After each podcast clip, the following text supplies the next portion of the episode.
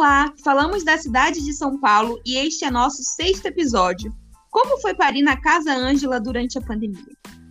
É com muita alegria que contamos que o nosso projeto Pub e a nossa parceria com a Casa Ângela foram renovados. E dessa vez, nos nossos novos episódios, vamos dar mais voz às mulheres que pariram na Casa Ângela, já que vocês provavelmente notaram que os episódios anteriores tiveram bastante participação dos profissionais da casa. Olá, ouvintes! Como a Ju disse, estamos muito felizes que vamos continuar levando informações e as experiências para vocês. Lembrando que estamos gravando à distância, mas sempre buscando melhorar nossas técnicas de gravação. E o mais importante, levando sempre informações de qualidade a todos vocês. Isso mesmo, levar informações é a nossa missão. Hoje teremos uma convidada muito especial e querida por mim, a Carol, que foi minha doulanda e pariu o Levi Daniel na Casa Ângela no dia 18 de 4 de 2021. Bom, para começar, vamos contar um pouco sobre a Carol. É, a nossa entrevistada de hoje, ela tem 24 anos, ela é casada, reside na cidade de São Paulo, é a mãe do Levi, como a Ju já disse, que nasceu na Casa Ângela.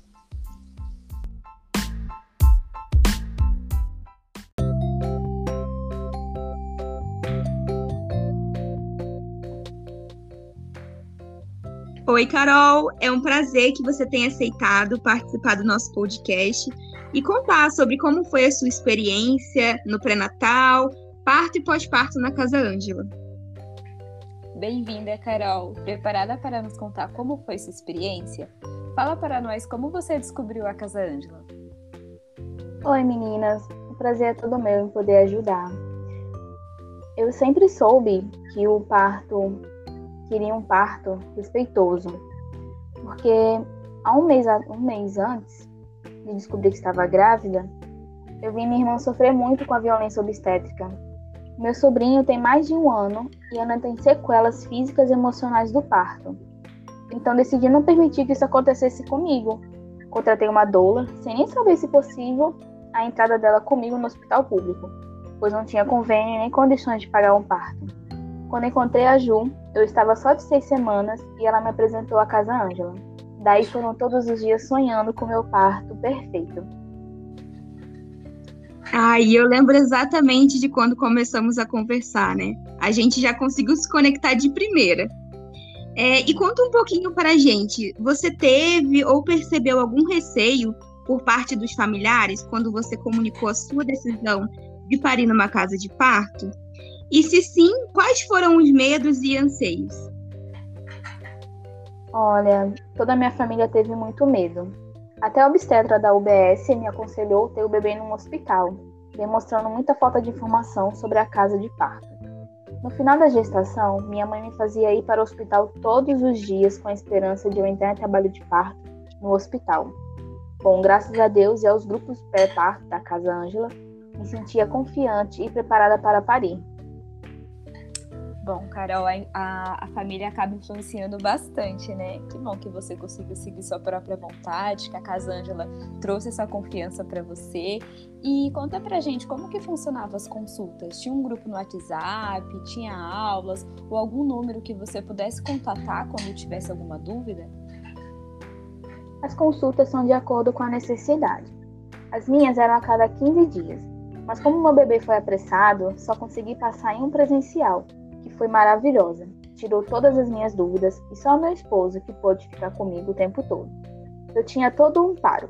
Grupo no WhatsApp com as gestantes, telefone 24 horas para falar com uma parteira, encontros online para tirar dúvidas, aulas de chantala, preparo físico e muito mais. Foi uma experiência incrível. Ai, que bom. Então você estava bem amparada, né? É, você chegou a pensar em parir em outro lugar ou teve a experiência de passar em outra maternidade durante a gestação? E se sim, você sentiu alguma diferença no cuidado, na, pre na prestação de cuidados, na atenção, enfim?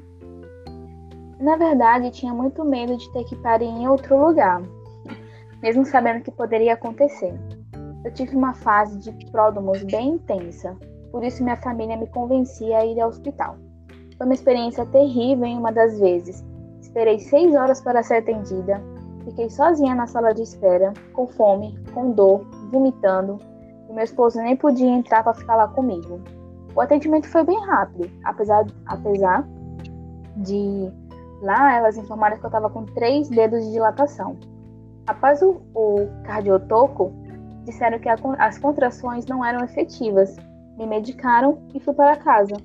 Completamente diferente da casa Ângela. Quando eu tive um alarme falso, chegamos e já fomos atendidos, e o parteiro Tom nos deu total atenção.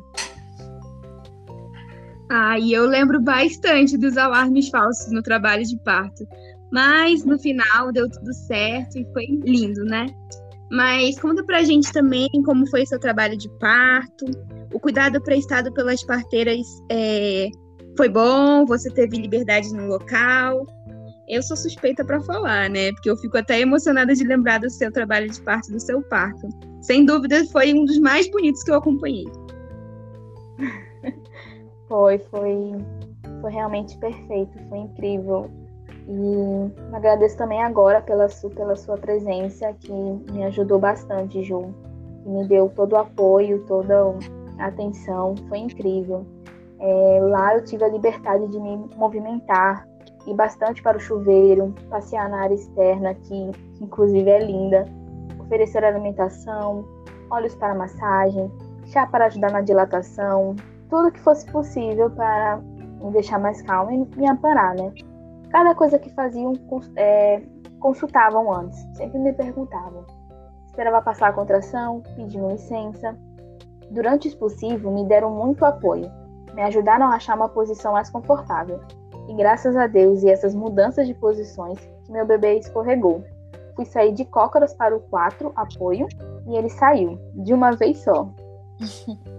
ah, é muito gostoso ver isso, porque é, eu e a Ju, a gente fica em estágio no hospital e às vezes a gente vê que alguns profissionais ficam limitando a questão da posição, da liberdade, é, às vezes não tem essa questão da massagem, do chá, de óleos, e ter esse relato aqui com a gente é, é muito especial. E depois desse momento do, do parto, como que foi o pós-parto, né? Mesmo com a pandemia, você pode ficar o tempo todo acompanhada, elas ajudam com a amamentação, também com os cuidados com o recém-nascido. Sim, o tempo inteiro meu marido ficou do meu lado. Assim que o Levi Daniel nasceu, já foi, feito, é, já foi direto para o meu colo. Lá na sala de parto mesmo, colocaram ele para mamar. O pós-parto foi excelente também. Até se eu queria suturar a laceração, me perguntou. Após o parto, me senti com muita fome. e mesmo fora do horário de refeição, elas me serviram janta.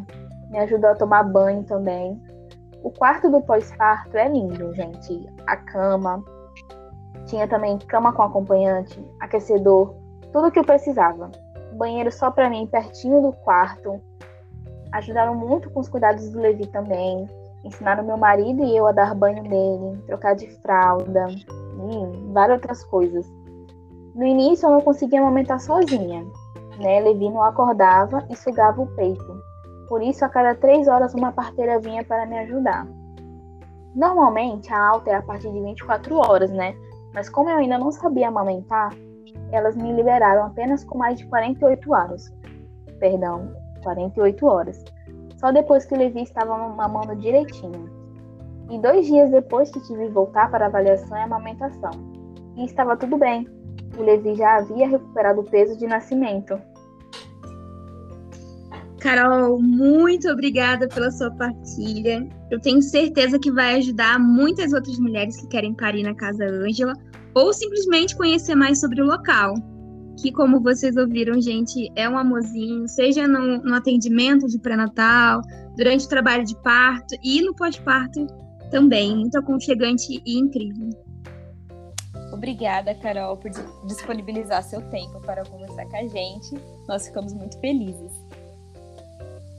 Ah, meninas, eu que agradeço pelo convite. Eu fico muito grata mesmo, de coração, por poder estar compartilhando isso com vocês e poder ajudar outras mulheres que estão nesse momento tão especial. É, que Deus abençoe vocês grandemente e que retribua tudo bem que vocês estão fazendo. Obrigada mesmo.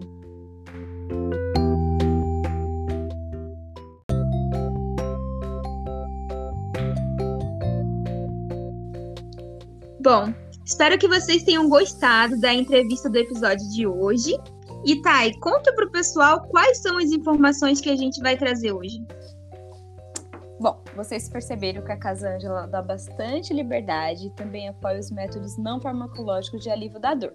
A Carol disse que eles usavam massagem, chás, enfim. Então nós vamos falar um pouco sobre eles. Os métodos de alívio da dor são perfeitos para ajudar as parturientes nos pródromos e em todo o decorrer do trabalho de parto, tornando o momento muito mais leve, mais conectado e auxiliando fisiologicamente também.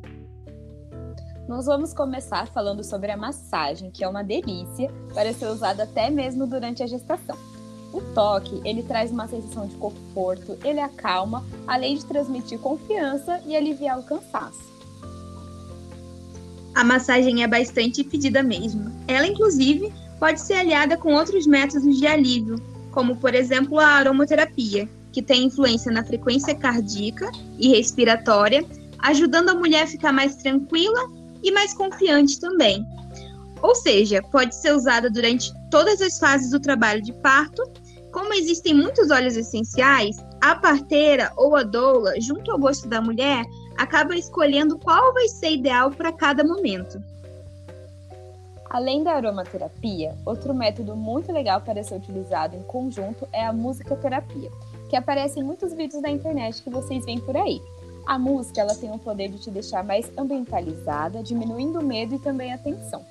É muito interessante que a parturiente, durante a gestação, ela cria uma playlist para o trabalho de parto, podendo colocar música para trazer exercícios ou que essas músicas tragam algum conforto, deixando ela e o ambiente mais tranquilo. Um método que é bastante famoso também e que as mulheres adoram é o banho de água quente, no chuveiro ou na banheira porque ajuda na vasodilatação, reorganiza o fluxo sanguíneo e auxilia também no relaxamento da musculatura. Inclusive, muitas mulheres gostam de utilizar o banho no chuveiro, mais a bola suíça, fazendo exercícios que ajudam na mobilidade pélvica, correção postural, descida e também no encaixe do bebê. Verdade. Além também de poder unir a bola suíça, que é aquela bola de pilates. As técnicas de respiração que previne hiperventilação, falta de ar, ajudando também a diminuir a ansiedade.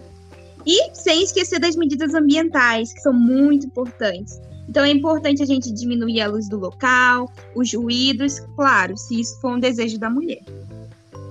Um outro método que é bastante utilizado é o spin pace, que pode ser usado para alongamento dos músculos uterinos e misofacial, auxiliando os bebês a se encaixarem melhor no trabalho de parto.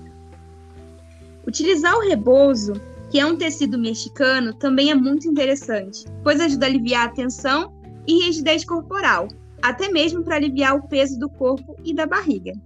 Bom, esses são os métodos não farmacológicos que trouxemos para vocês hoje. Espero que vocês tenham gostado do conteúdo e que de alguma forma tenhamos ajudado todos vocês.